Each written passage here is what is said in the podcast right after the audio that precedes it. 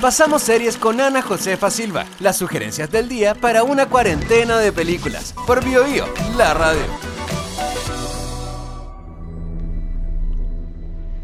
Atacamex, Explorando lo Desconocido, es un documental dirigido por Julián Rosenblatt que registra lo que para científicos, biólogos marinos, ingenieros oceánicos es una hazaña. Lograr colocar en lo que se conoce como la fosa de Atacama, cuya profundidad submarina es de 8.100 metros, un instrumento para recoger muestras.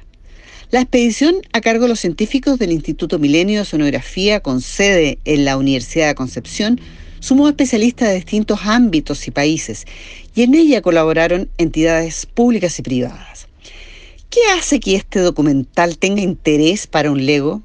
Que resulta emocionante constatar cómo en el mundo científico se trabaja a punta de colaboración en distintos idiomas desde diferentes conocimientos. Está la pasión que transmiten arriba del barco científico Cabo de Hornos cada vez que tienen éxito con los complejos procedimientos que es imposible sustraerse a ello. La idea de esta misión cuidadosamente planificada entusiasmó incluso al ingeniero oceánico Kevin Hardy, quien colaborara con el cineasta James Cameron en la preproducción de la película Titanic. Hardy fue contactado porque para llegar a esas profundidades necesitaban un vehículo, el Lander, que debía ser construido y manipulado allí mismo. De manera que el propio Hardy se sumó a la misión. Sumergir y luego traer de vuelta esta suerte de pequeño submarino con muestras de agua, organismos nunca antes vistos, se transforma para el espectador en algo tan apasionante como para cada uno de los tripulantes del barco.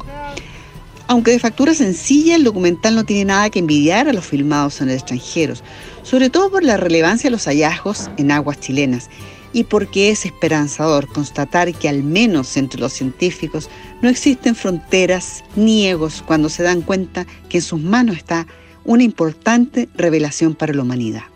Lo encuentran en ondamedia.cl.